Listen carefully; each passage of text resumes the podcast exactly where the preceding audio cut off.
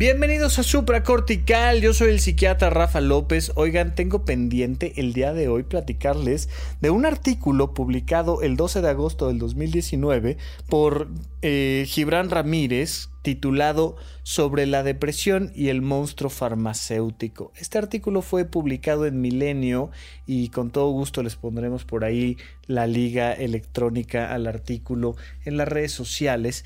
Eh, lo interesante de este artículo es que me, me hacen una serie de comentarios en redes sociales y me dicen, oye Rafa, ¿qué opinas sobre este artículo? Y pues de principio agarro y lo veo y digo, pues pues está bien, hombre. O sea, es, simple y sencillamente una opinión desinformada de un periodista que pues tenía que sacar un artículo para publicarlo y pues, se le ocurrió así como trabajo de prepa agarrar un libro y hacer su ensayo sobre el libro que leí el fin de semana.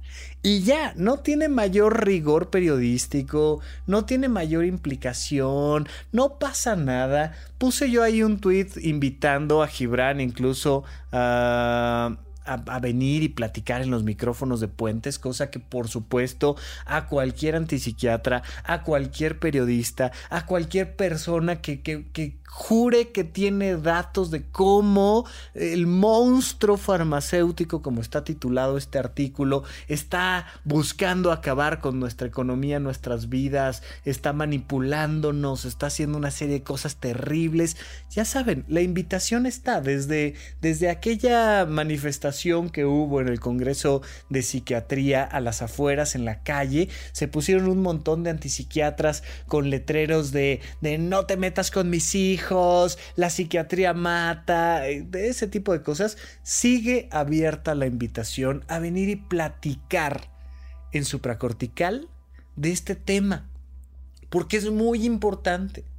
De hecho, el diálogo debe de ser siempre el sello de una persona inteligente, de una persona amable, de una persona con un alto nivel de conciencia y por supuesto de un científico. Todo científico tiene que estar abierto al diálogo, siempre, siempre tiene que partir y una investigación de una hipótesis nula, es decir, ¿y qué tal si me equivoco? Si alguien no debe de defender de manera dogmática su sistema de pensamientos, es un científico. Y bueno, aquí su servidor, si bien no se dedica hoy por hoy a la creación de eh, nuevo conocimiento médico, si bien yo no me dedico a publicar artículos en revistas indexadas y hacer investigaciones, pues más de una vez he estado aplicando el método científico y publicando algún tipo de artículo, investigación que permita seguir por el camino de la ciencia. Yo más que nadie sigo abierto siempre a que alguien venga y me diga que me equivoco que mis ideas son incorrectas. Entonces, pues hicimos ahí la, invitación a Gibran, de la cual no recibimos ninguna respuesta. Se lo comentamos también a Milenio y Milenio Ciencia y tampoco hubo ninguna respuesta para platicar sobre este artículo. Un artículo... Ah, insisto, pues mediano, por llamarlo menos, eh, sustentado en su opinión de un libro que se llama Lost Connection del 2018 de Johan Hari. Un libro interesante, lo descargué de la, de la librería de iTunes, este, me metí ahí con, con, mi iPad a la aplicación de libros y de manera muy muy muy sencilla bajé el libro y le di una ojeada, no lo he terminado, pero tampoco necesitas terminarlo para tener una idea general de, de qué va el libro. Eh, Johan Hari escribe este libro de Lost Connection desde una perspectiva muy clara, muy básica. Oye, yo soy un, británico que ha estado en contacto con los antidepresivos. Y me he dado cuenta de que muchísimas personas no mejora tanto con los antidepresivos como mejora reconectándose con el mundo reconectándose con la convivencia social, personal, familiar, amorosa, reconectándose con el mundo. Por eso el libro se llama Lost Connection, la pérdida del contacto, la pérdida del vínculo. Este Lost Connection es un libro muy interesante que de suyo te lo recomiendo. Solo te pido por favor que partas de la idea de que estamos frente a un libro escrito por un periodista. No estamos frente a un libro escrito por un psiquiatra o por un científico. Entonces, pues tiene aseveraciones en torno a los medicamentos eh, antidepresivos, pues un poco tomados a la ligera, lo cual está bien. O sea, yo no tengo por qué pedirle a mi papá, a mi mamá, a mi tía, a mi primo, a mi vecino, que entienda el mecanismo farmacológico por el cual un, antidepresivo funciona. Imagínate, yo tuve que estudiar cinco años de medicina más cuatro años de especialidad médica para entender qué carajos es el escitalopram qué carajos es la desvenlafaxina o cómo funciona la paroxetina o cómo funciona la floxetina o cómo funciona yo qué sé qué algún antidepresivo, algún ansiolítico, un antipsicótico, es mucho proceso el que tienes que estudiar y entender. Tienes que entender qué es una neurona, qué es una sinapsis y cuál es el núcleo y cómo funcionan los receptores y, y cómo funciona la recaptura de la serotonina dentro del sistema. Sí, pero no le puedes pedir a todo el mundo que lo entienda como a mí no me pueden pedir que yo entienda cómo funciona un, motor de mi auto, por ejemplo, o cómo funciona mi celular que uso todos los días. Yo uso todos los días el celular, pero yo no podría construir un celular. Cada quien tiene su rubro de especialidad y cuando escuchas una opinión, tienes que escuchar si es la opinión de un usuario si es la opinión de un creador, si es la opinión de un mercadólogo, si es la opinión de un periodista, quién está detrás de la opinión. Entonces, lo primero que les quiero decir a todo mi público que se preocupó un poco por este artículo sobre la depresión y el monstruo farmacéutico, es tómalo de quien viene, hombre, échale una leidita y, y si lo lees de manera positiva, puede salir algo muy bueno. Oye, échate el libro The Lost Connection de Johan Hari y tira a la basura todo lo demás del artículo de Gibran. No pasa nada, listo, ya.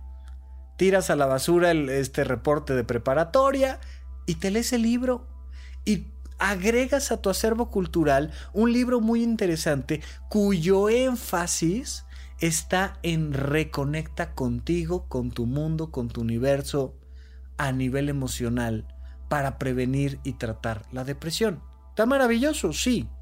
Ahora, incluyendo el libro, pues la parte farmacológica déjasela al profesional y si un día tu psiquiatra te manda un antidepresivo, pues entonces platica con el psiquiatra sobre los pros, los contras, los efectos, todo lo que tiene que ver en torno del antidepresivo. Pero date oportunidad de escuchar la opinión de quien viene para tomar lo mejor de su opinión. Este artículo, la verdad es que el título llama mucho más la atención que el contenido. Nos dice al principio el artículo que este libro The Lost Connection de Johan Hari es fundamental para entender la depresión y su opuesto el bienestar. Pues, está maravilloso. Durante mucho tiempo, dice Gibran, eh, y quizá para luchar contra el estigma, la psiquiatría más común ha dicho a la gente deprimida que padece una enfermedad con causas químicas, algunas bien definidas, como por ejemplo la falta de serotonina, ofreciendo también un tratamiento primordialmente químico al padecimiento. La explicación se repite en todos los ámbitos, aunque signifique un retroceso desde el modelo biopsicosocial que los psiquiatras más serios han impulsado desde los años 70. Nos dice más adelante en su artículo que toda la evidencia científica evocada en extenso por Harry demuestra que el relato es falso. No hay en la química ni en los circuitos cerebrales una condición orgánica que origine la depresión. Punto. Ese tipo de frases son las que hacen que el artículo se denote como poco serio como sin una investigación periodística medianamente más a fondo, porque es muy fácil, muy fácil, como un periodista serio, encontrar que esta oración no es cierta, no es precisa de ninguna manera. No hay en la química ni en los circuitos cerebrales una condición orgánica que origine la depresión. Punto.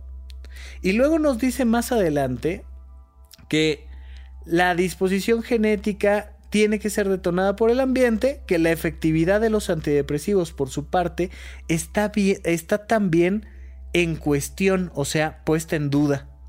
Funcionan muy poco más que los placebos, a veces ni eso. Y todo está documentado en este caso con información proveniente de las farmacéuticas mismas obtenidas de la FDA. Aquí pasa algo muy importante, que aquí ya metimos a el monstruo farmacéutico para hablar mal de los laboratorios médicos, porque ya sabes perfectamente que los laboratorios médicos son eh, básicamente los agentes de caos que se reúnen en las noches para hurgarse las barbas y pensar cómo hacer para que la gente se enferme de cosas que antes no tenía y ganar mucho dinero con eso. ¿No? Ya sabes. Estas historias absurdas de terror, verdaderamente absurdas. O sea, el otro día alguien me dijo, oye, es que este, los medicamentos antidepresivos lucran con el sufrimiento de la gente. Y le digo, sí, tienes toda la razón. Tienes toda la razón.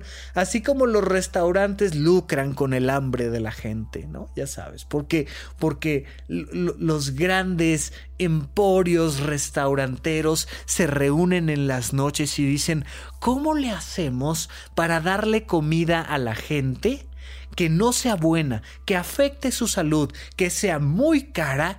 y que a la mañana siguiente todos vuelvan a tener hambre, porque como los restaurantes representan un negocio multimillonario, pues evidentemente deben de ser malas personas. En, en la parte final del artículo de, de Gibran dice, pese a toda la evidencia, el oligopolio, uy, qué miedo, el oligopolio farmacéutico promueve la actual concepción de la depresión y la ansiedad, males que vienen ambos juntos muchas veces, por la razón simple, muy simple, de que se trata de un negocio de miles de millones de dólares, que puede corromper científicos y publicar selectivamente los estudios que les favorecen. Esto y una serie de inercias culturales y de la estructuración del mundo de la investigación científica ha hecho según constata Harry y una docena de prestigiados especialistas con quien se entrevistó, bueno, 12 especialistas, oh, eh, es tremendo, ¿eh? O sea, una docena de especialistas con los que se entrevistó, que estos estudios permanecerían en el underground al alcance de solo unos pocos especialistas. Su mérito enorme ha sido el ordenar mucho conocimiento disperso, narrándolo de una forma amigable al gran público. Las críticas se han apuntado precisamente a que todo esto ya se sabía. Les digo, el artículo en sí de Milenio, pues es es medianón, es pequeño, pero nos ha servido para poder platicar un poco más sobre este tema y decirles, a ver, olvídate de esta idea, por favor, del oligopolio de los grandes monstruos farmacéuticos. Vamos a explicar un poco más de qué va, qué son los antidepresivos, cómo funcionan y, y vamos a desmitificar sobre todo estas frases terribles de que los antidepresivos funcionan menos que el placebo y cuando les va bien pues como el placebo mismo. Pero cuando regresemos de un pequeño corte aquí a supracortical. Cruza el puente. Contacta al doctor Rafael López. Síguelo en Twitter, arroba Rafa Rufus. Suscríbete al canal de YouTube, Rafa López. Consulta la lista de todos los episodios de este podcast en puentes.mx diagonal supracortical. Gracias por escuchar. Gracias por recomendar. Estamos de regreso con ustedes aquí en Supracortical. No olviden seguirme en todas mis redes sociales. En la red social que se te ocurra, ponle Rafa Rufus con doble R y ahí aparezco yo. Muchas gracias a las personas que se han estado conectando al canal de YouTube. Los martes cada 15 días tenemos una sesión en vivo donde ahí directamente en el chat me puedes hacer preguntas y en ese momento con todo gusto te las contesto eh, los martes a las 9 de la noche cada 15 días en YouTube. Por favor, ponle Rafa Rufus en YouTube y voy a aparecer yo, este, o le puedes poner el nombre completo del canal, doctor Rafa López Psiquiatra, pero me parece, me parece demasiado texto como para no decirte, ponle Rafa Rufus y ya, hombre, muchas gracias. Oigan, hay noticias interesantes que yo creo que dentro de dos semanitas les voy a platicar respecto a la primera convivencia con ¿no? un servidor y el equipo de supracortical. Pero vienen otras noticias igualmente interesantes o aún más. Por favor, estén atentos. Hay cosas que quiero platicar con ustedes, pero será en otro momento. Por lo pronto, quiero platicarles un poco de este tema de los antidepresivos y el método científico. Oye, Rafa, es que de verdad te juro que el oligopolio farmacéutico quiere acabar con nosotros. No, el oligopolio farmacéutico no quiere acabar contigo, pero es que es un negocio multimillonario que se basa en este venderle medicamentos a la gente. Sí, sí, señor, sí, sí. Hay grandes empresas, empresas grandotototototas, ¿no? Pfizer, Bayer, este, yo, yo qué sé, que se dedican a vender medicamentos tienen su área de marketing, tienen su área de contabilidad, tienen su área de promoción, tienen muchísimas personas que van todos los días y tocan puertas de los doctores, que son los que recetan los medicamentos, y les ofrecen cosas a los doctores, muchas veces plumas. O sea, si, si, si, me está escuchando alguno de mis colegas, sabe que si algo este, recibimos los médicos son plumas y folletos, y plumas y folletos. Algunas ocasiones, los laboratorios médicos hacen inversiones mayores. Te invitan a comer, te invitan a dar un paseo, contratan algún speaker muy divertido para luego hablarte de sus medicamentos. Eh, cuando yo entré a psiquiatría, por ejemplo, um, hubo dos, medicamentos en particular que estaban muy cerca de nosotros, tratando de posicionar su, molécula, su pastilla, eh, dentro de nuestro acervo. Entonces entré yo al primer año de la residencia y eh, Ciprexa Sidis mm, es una olanzapina, es un antipsicótico, y Ceroquel, apina es otro medicamento eh, antipsicótico. Estaban muy cerca de nosotros y en esos momentos esos laboratorios contaban con recursos de publicidad para que un residente de primer año como era yo pues se enterara, como hasta el momento, fíjate lo que es el posicionamiento de marca, pues que existe algo que se llama Ciprexa sidis y existe algo que se llama Ceroquel. Eso significa, según este tipo de artículos que hablan del oligopolio farmacéutico, que yo lo primero que te voy a recomendar es que compres Ciprex Acidis o Ceroquel para este, elevar la calidad de tu vida y entonces voy a hacer... Es que además eh, la, la historia es bastante divertida porque la gente cree, estos que creen sobre eh, el oligopolio farmacéutico, creen que entonces, durante años, yo como médico he sido Em, afectado por la mercadotecnia que han hecho estos eh, eh, grandes laboratorios y me han dado además una tajada económica para que entonces yo recete en cada una de mis, de mis consultas Ciprex acidis y Ceroquel. Y eso es verdaderamente absurdo. Eh, Ciprexa nos invitó a desayunar varias veces, un par de veces, ahí en un restaurantito al lado del Instituto Nacional de Psiquiatría. Y mientras desayunábamos, lo cual se agradece porque muchas veces los residentes no tenemos tiempo de desayunar, pero desayunas, te tomas una hora libre que nadie te juzga o te critica porque pues, estás en una plática de laboratorio Y mientras te traen un juguito de naranja y demás, te cuentan de la maravilla que es Ciprexacidis porque se desvanece en la lengua, ¿no? Es eso lanzapina que no puedes escupir. Te ponen una pastillita en la lengua y si tú en ese momento la quieres esconder debajo de la lengua o escupir o no puedes porque se te deshace inmediatamente y se absorbe rápidamente eh, la olanzapina, el medicamento que propiamente contiene y entonces genera su, su efecto antipsicótico. Uno de los grandes problemas de personas que tienen esquizofrenia y otro tipo de trastornos psicóticos es que pues ellos no identifican que tienen una enfermedad y escupen, esconden frecuentemente los medicamentos. O sea, desde la película que ya comentamos en Cine Garage de Atrapados sin salida, te das cuenta cómo pues parte del tratamiento que se le da a un paciente hospitalizado es asegurarte que no haya escondido los medicamentos y que se los haya tomado, ¿no? Entonces, pues la maravilla de Ciprexa era esa, ¿no? Que se desvanecía en la boca. Listo.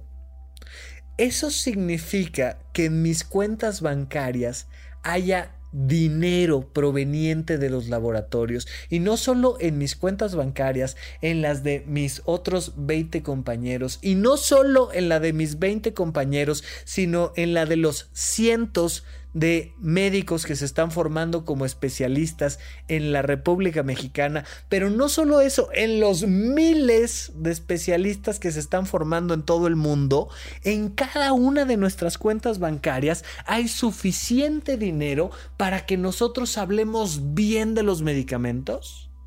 De verdad que no. Y entonces hay suficiente dinero para que a todos nuestros este, pacientes les mandemos ciprexacidis? No, no hay laboratorio al que le alcance para sobornar a todos los médicos del planeta Tierra. No hay laboratorio al que le alcance el dinero para acallar las verdades de todos los científicos que realmente sí son buenos y que están en contra del oligopolio, que van a salir a demostrar que la olanzapina ni siquiera funciona, que en realidad lo que hace es que simplemente te bloquea los músculos y, te genera otras enfermedades, porque pues, ya sabemos, los oligopolios farmacéuticos lo que hacen es diseñar moléculas que medianamente, medianamente, porque no, te pueden curar por completo, medianamente te curan una cosa para generarte otras enfermedades para las, cual también, para las cuales también tienen medicamentos y te los venden carísimos. O sea, no damas y caballeros, perdónenme que yo este, acabe con sus ideas eh, hollywoodenses respecto a los laboratorios médicos, pero no. Eh, sí, hay todo un tema de marketing en torno a los medicamentos, sí. De hecho, tienen que meterle los, los laboratorios mucha lana al tema de marketing, mucha lana, porque se les acaba el tiempo. Cuando tú desarrollas una molécula, por ejemplo, Seroquel, que desarrolló la quetiapina, tienes que meterle mucha lana porque tienes, no me acuerdo si son 5 o 10 años, pero tienes una cantidad limitada de años que te da derecho a comercializar el medicamento sin que le des la fórmula a otros laboratorios que se dedican a hacer los genéricos intercambiables. Hay muchos laboratorios como Psicofarma, por ejemplo, que se dedica única y exclusivamente a copiar y sacar medicamentos genéricos. Ese es otro negocio. Entonces, bueno, yo que soy psicofarma y me dedico a copiar moléculas, no tengo que hacer una inversión multimillonaria para crear nuevas moléculas que funcionan mejor que las anteriores. El único sentido de crear nuevas moléculas es para tratar de crear cada vez medicamentos más efectivos con menos efectos adversos que sean más fáciles de administrar y de llevar a las personas. Porque si por algo un laboratorio, imagínate que un laboratorio el día de hoy, este eh, Bayer, ¿no? Le pega a una molécula que cura todo tipo de cáncer con una sola pastilla. Imagínate que algunos de los científicos de ese gran laboratorio médico encontrara la cura para el cáncer con una sola pastilla. Uf, se vuelve el rey de los laboratorios, se vuelve ultra, super, mega, multimillonario, trillonario, lo que me digas. Además de que se va a ganar el premio Nobel, además de que lo que gustes y mandes. Todos los grandes laboratorios están en búsqueda de eso. Cuando surgen los antibióticos, a los antibióticos se les llamaba la bala mágica. Imagínate tú que estás en medio de una guerra medieval.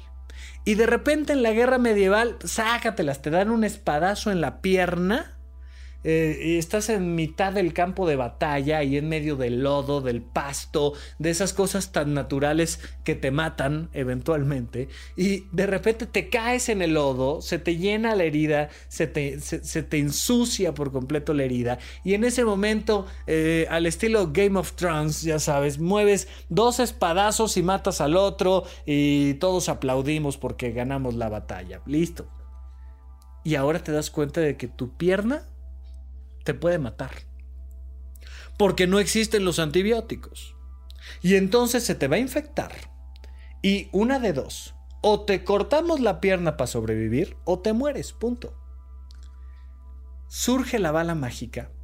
Porque era esta bala, esta pastilla que te tomas y que mata a las bacterias sin matarte a ti. Y te permite conservar tu pierna te permite evidentemente conservar la vida y no pasa nada. Pues sí, medianamente te habrá dado una gastritis durante el tiempo que te tomas el antibiótico, porque sí, los medicamentos causan efectos adversos, es verdad. Pero de perder la pierna tener gastritis, pues mejor tener gastritis. Ahora, se van desarrollando medicamentos que nos permiten luchar cada vez más y mejor contra diferentes enfermedades sin necesariamente perder este, eh, la capa gástrica o no, se han desarrollado cada vez mejor sustancias. Los antidepresivos de principio, los, eh, por ejemplo, los inhibidores de la monoamina oxidasa, generaban muchos más efectos adversos que los nuevos antidepresivos, los inhibidores de recaptura de serotonina. Pero muchos más, o sea, incluso eh, eh, muchos antidepresivos con riesgos de intoxicación importante, ya no se diga, por ejemplo, los antipsicóticos, ambos de los que te hablaba yo hace ratito, la olanzapina y la quetiapina, el seroquina y el Ciprexa, pues antes de esos antipsicóticos había estos otros más clásicos como el aldol que hacen que se te paralice el cuerpo.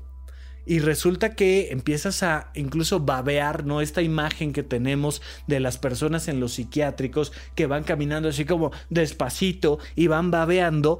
Pues así se veían en gran medida porque se bloqueaba por completo el sistema motor y entonces no te dejaba caminar adecuadamente, ni siquiera te dejaba tragar. Tragar es una acción muscular.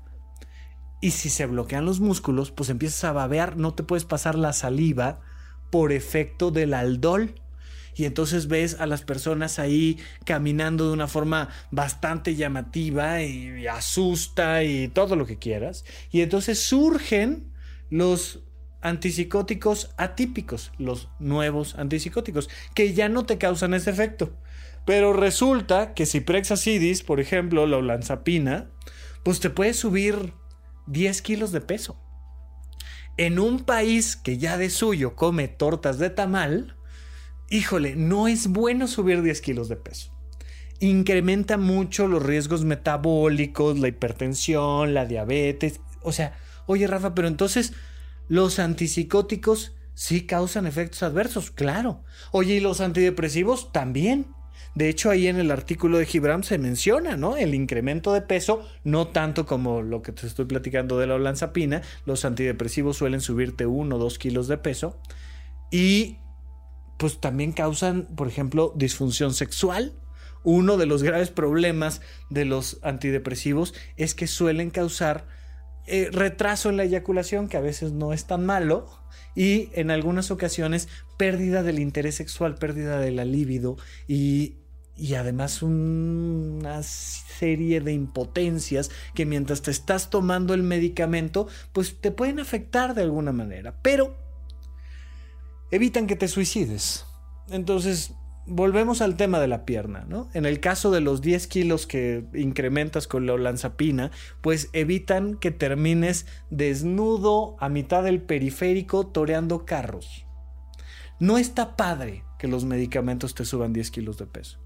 No está padre que te causen una disfunción sexual.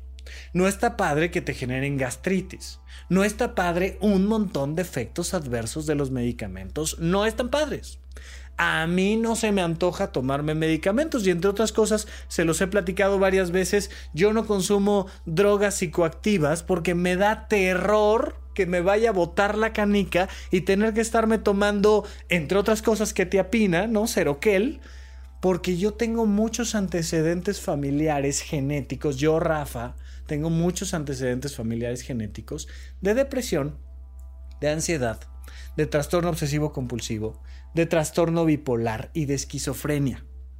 Diabetes no hay en la casa, pero locura la que gustes, mijo, ¿no? Y entonces, oye, ¿qué onda? Pues échate aquí un toquecito de marihuana, no paso. Oye, de cocaína, ni hablar. O sea, mijo, a ver, te estoy diciendo que para mí es altamente riesgoso y que no se me antoja estar tomando el resto de mi existencia ni antidepresivos, ni antipsicóticos, ni ansiolíticos y por tanto promuevo mucho la calidad de vida, promuevo mucho una buena alimentación, el dormir adecuadamente, promuevo mucho tener actividades recreativas, porque no se me antoja a mí, Rafa, estar tomando medicamentos, porque implica ir a la farmacia, comprarlos, este, tomármelos todos los días, subir kilos de peso por ello, tener gastritis. Oye, mejor me cuido.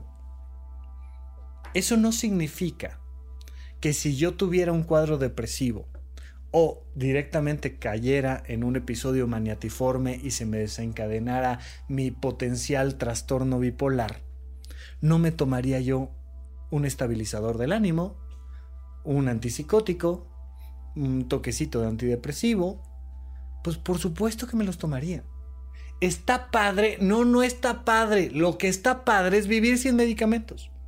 Pero si tienes una neumonía, pues tómate los medicamentos, Encato. O sea, pero si tienes un trastorno bipolar o tienes crisis de ansiedad, tómate los medicamentos. Si te caíste y se te inflamó la rodilla, tómate el analgésico y el antiinflamatorio, por favor.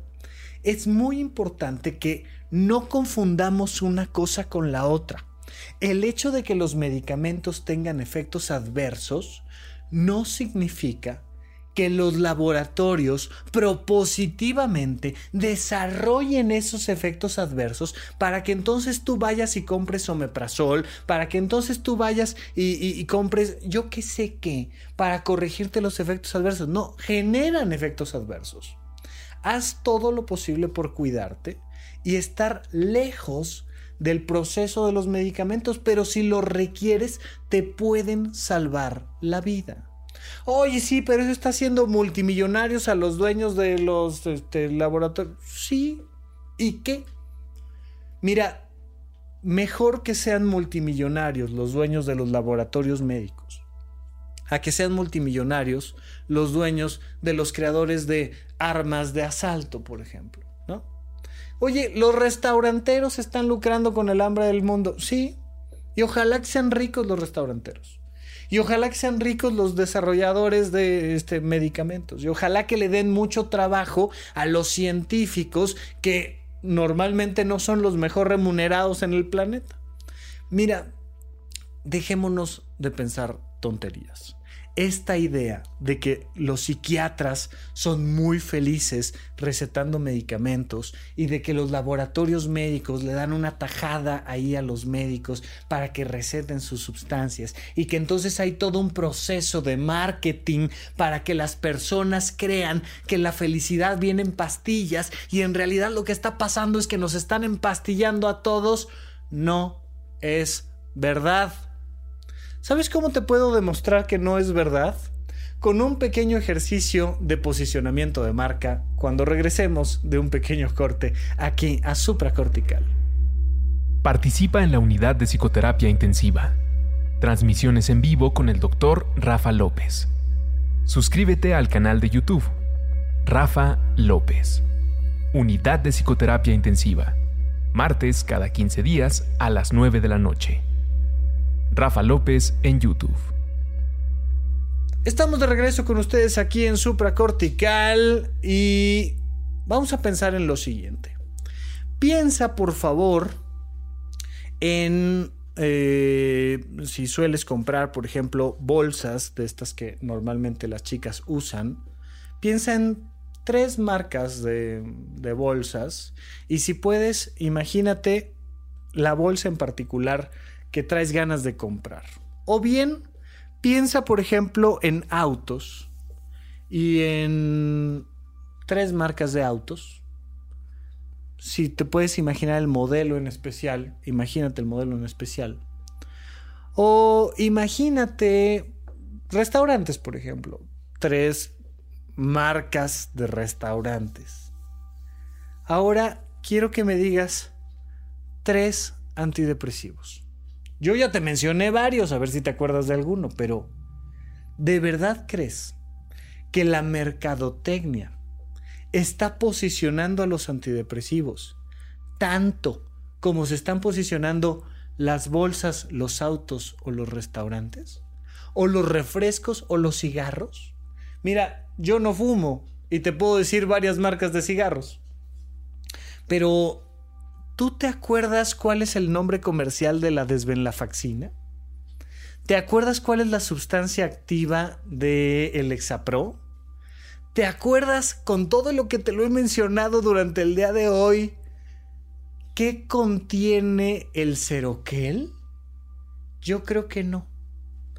Porque no es verdad que haya una campaña hacia el público en general para que conozcamos y le pidamos a nuestro psiquiatra de confianza que nos mande un antidepresivo que nos vaya a permitir salir de todos los problemas que tenemos. Eso no es cierto. Dime cuándo fue la última vez que viste a una gran estrella de Hollywood o a una gran estrella del cine nacional este, recomendándote que te tomes un medicamento. Yo no digo que no lo haya, ¿eh? a lo mejor por ahí alguien me hace el favor de mandarme una liga electrónica donde George Clooney, en vez de estar vendiendo café, está vendiendo este mm, eh, ribotril. Está bien, o sea, oye, ¿qué contiene el ribotril? Digo, todos hemos escuchado hablar del tafil, del ribotril, de este, de, ¿no? Del Valium, pero ¿sabes qué contiene? ¿Sabes cómo se toma? ¿Lo has visto? Si lo has visto tú en tu mano, lo más probable es que haya sido porque te lo recetaron, pero, pero la gran mayoría de las personas no se ha topado con los medicamentos psiquiátricos porque no existe una campaña de mercadotecnia para que vayas y compres.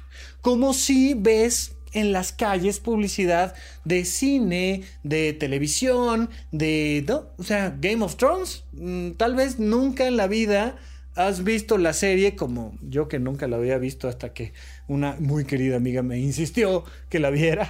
Este, pero la conocías. Conoces medianamente a los personajes, porque hay una campaña. A lo mejor no viste la película Roma, pero te enteraste de que existe la película Roma y te enteraste de que la película mexicana, blanco y negro, no sé qué, tal, tal, tal, y se escuchó hablar en los eh, noticieros y se escuchó hablar en todos lados, porque eso sí tiene una franca campaña publicitaria. Roma, si se gastó tres pesos, uno se lo gastó en hacer la película y dos se lo gastó en publicidad. Los laboratorios médicos, por supuesto que gastan en publicidad, pero normalmente van dirigidas hacia los doctores. Y a los doctores muchísimas veces nos da flojera ya escuchar la publicidad de los laboratorios médicos. Ciertamente, a más de un doctor lo han llevado de viaje a la India por recetar Bextor, por ejemplo, ¿no? Oye, al, doctor que más recetas haga de Bextor y entonces ahí en las farmacias te piden el nombre de tu doctor y te dicen, ¿quién es tu doctor? Ah, pues el doctor Rafa López.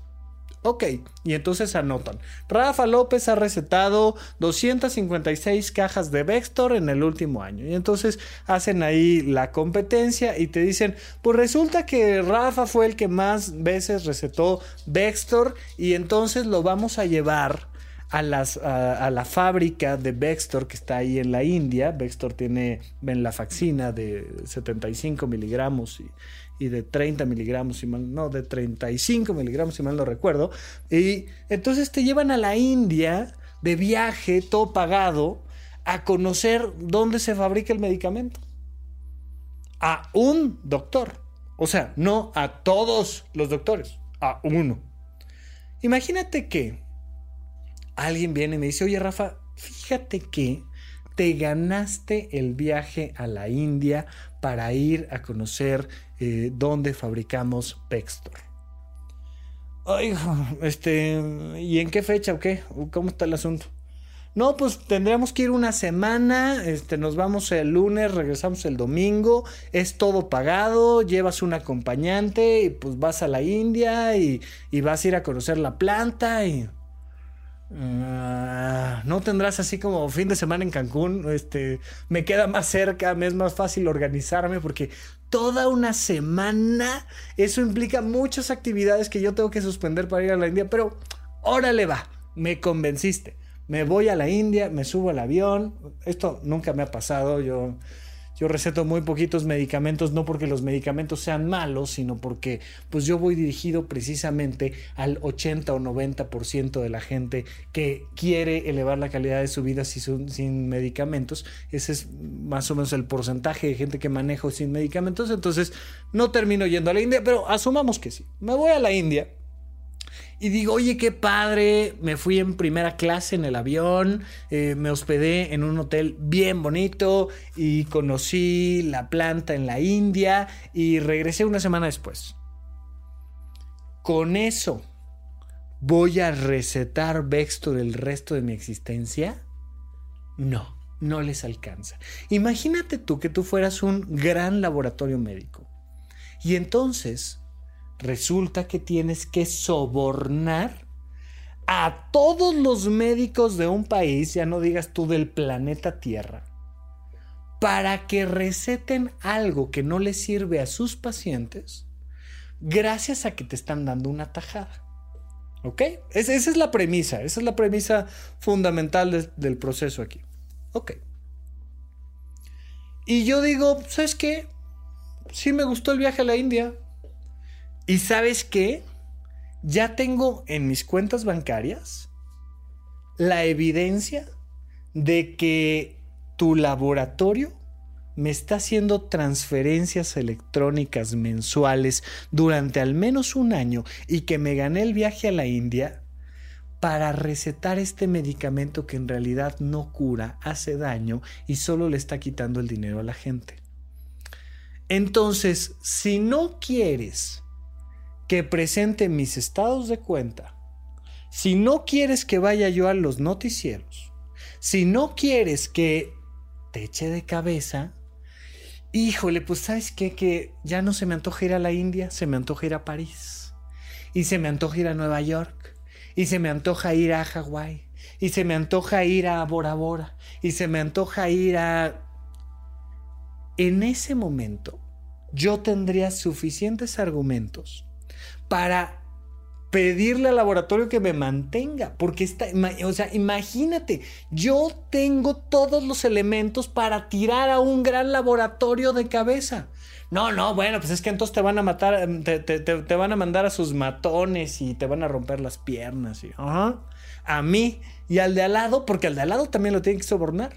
Y al de al lado también lo tienen que sobornar. Y al de al lado también lo tienen que sobornar. O sea, imagínate, estás tú poniéndote la soga en el cuello, creando una sustancia que hace daño, que mata, y dándole dinero, tajadas a los médicos esperando que receten tu medicamento, que además cinco años después o diez años después, les digo que no me acuerdo cuánto dura la patente, pues Psicofarma dice, oye, ya me ahorré yo la investigación, tomo la molécula y ahora saco mi propio Seroquel o mi propio Vextor o mi propio Prozac, pero ahora le pongo otro nombre porque ahora es un medicamento genérico intercambiable. Tiene los mismos beneficios que el original, tiene también los mismos efectos secundarios, pero te cuesta un tercio.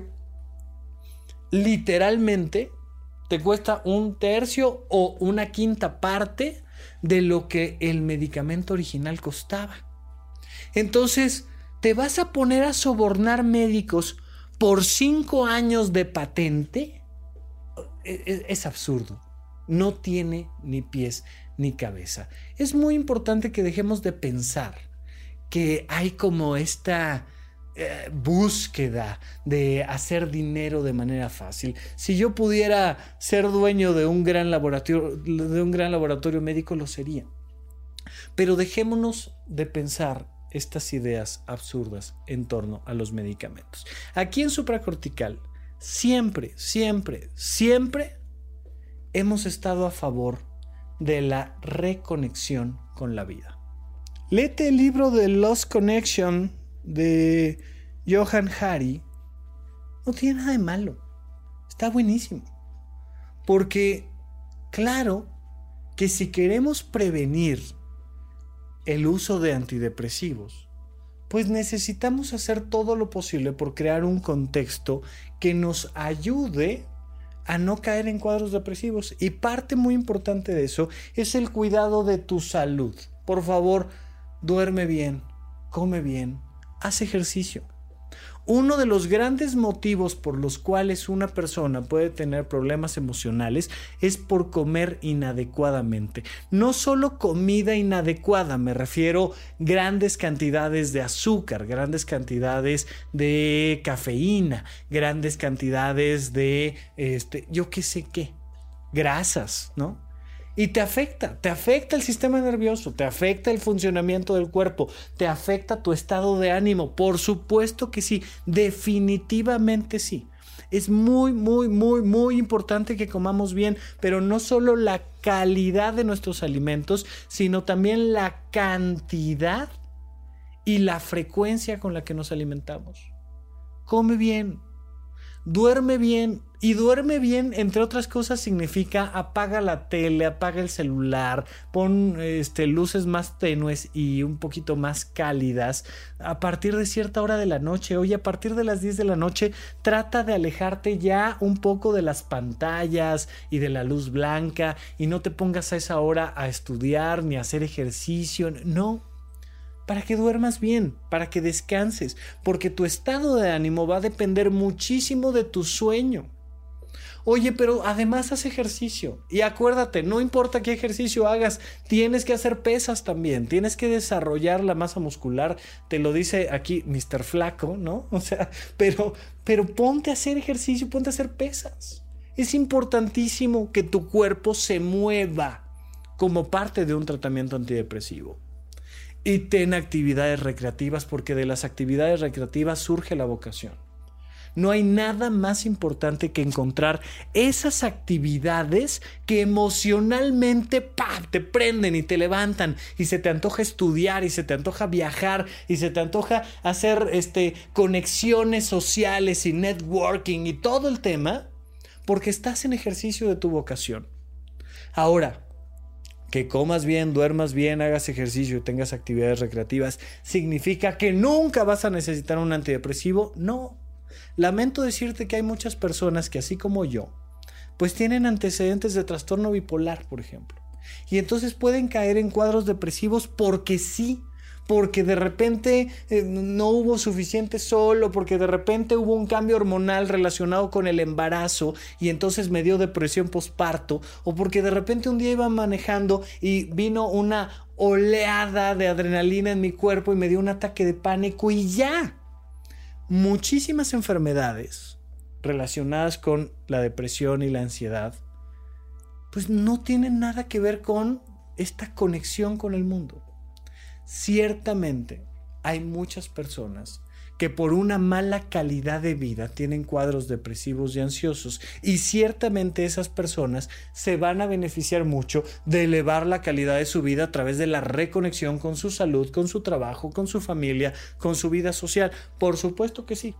A más de uno de ellos les he tenido que mandar medicamentos para prevenir que se depriman, por ejemplo, ¿no? Y esto pasa frecuentemente. Oye, Rafa, es que fíjate que me quedé sin trabajo, tengo dos hijos y este traigo broncas con mi mujer y no parece que vaya a resolver este tema pronto y además me acaban de dar el diagnóstico de hipotiroidismo. Mi hijo, ¿sabes qué? Por supuesto, Trata de encontrar trabajo, ponte a ahorrar, administrate bien, habla con tu mujer, resuelve el problema, este, sal a caminar, vete al parque, haz ejercicio, come bien, pero te voy a mandar un antidepresivo porque estás ante una situación bastante grave y lo que menos quiero es que te deprimas. Entonces te voy a mandar un inhibidor selectivo de recaptura de serotonina durante tres meses solo para prevenir que vayas a tener un cuadro depresivo. Listo oye, ya tengo un cuadro depresivo y a pesar de que estoy yendo a meditar y a pesar de que estoy escuchando los podcasts y a pesar de que estoy yendo a los cursos y a pesar de que no salgo, pues te tengo que mandar un antidepresivo, punto. Es una ayuda, es una herramienta más. Oye, pero me va a causar efectos adversos, sí, pero te va a evitar que te suicides. ¿Cómo ves? O sea, ¿valdrá la pena o no valdrá la pena? ¿Qué onda? Y lo platicas. También es, es muy importante que sepas que mi relación con mis pacientes, al igual que la de la gran mayoría de mis colegas psiquiatras, es mucho más fuerte que mi relación con los laboratorios médicos. En los laboratorios, pues medianamente conoces a un representante que pasa por ahí a verte cinco minutos de vez en cuando y te saluda y te trae un llaverito y una pluma y está padrísimo, sí. Pero cualquiera que haya ido varias veces con su psiquiatra, se da cuenta de que inevitablemente generas un vínculo. Es tu psiquiatra, es tu paciente. Se genera un vínculo emocional y sería muy difícil que te pusieras a jugar con él.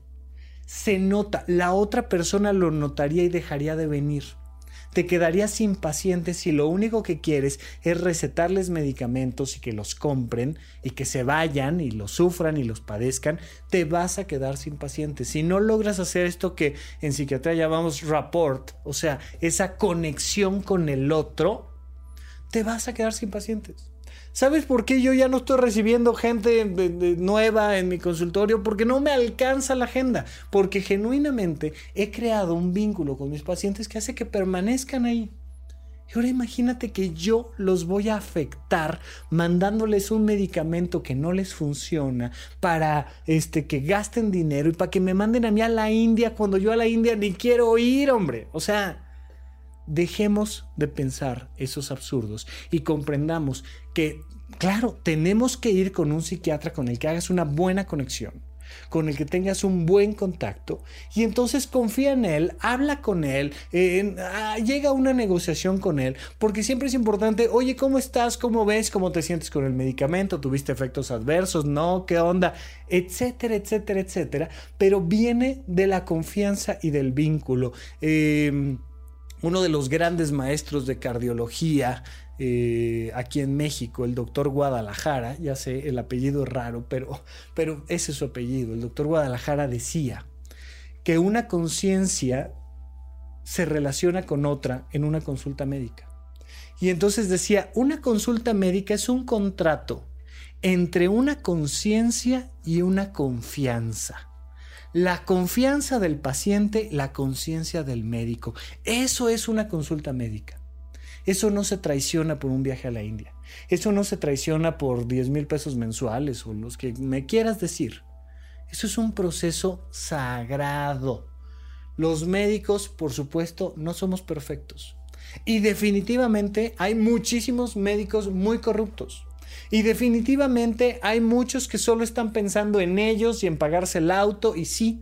Y además hay muchos que son ignorantes y que no saben de otras cosas para atender a sus pacientes. Sí, como en todas las profesiones y como en todas las áreas del planeta Tierra, Hay malas personas y buenas personas, muy entre comillas. Aquí en supracortical no considero que existan las malas personas, pero pero sí, o sea, desde esta perspectiva, sí te vas a encontrar con algún patán, sí, por supuesto, ¿por qué no?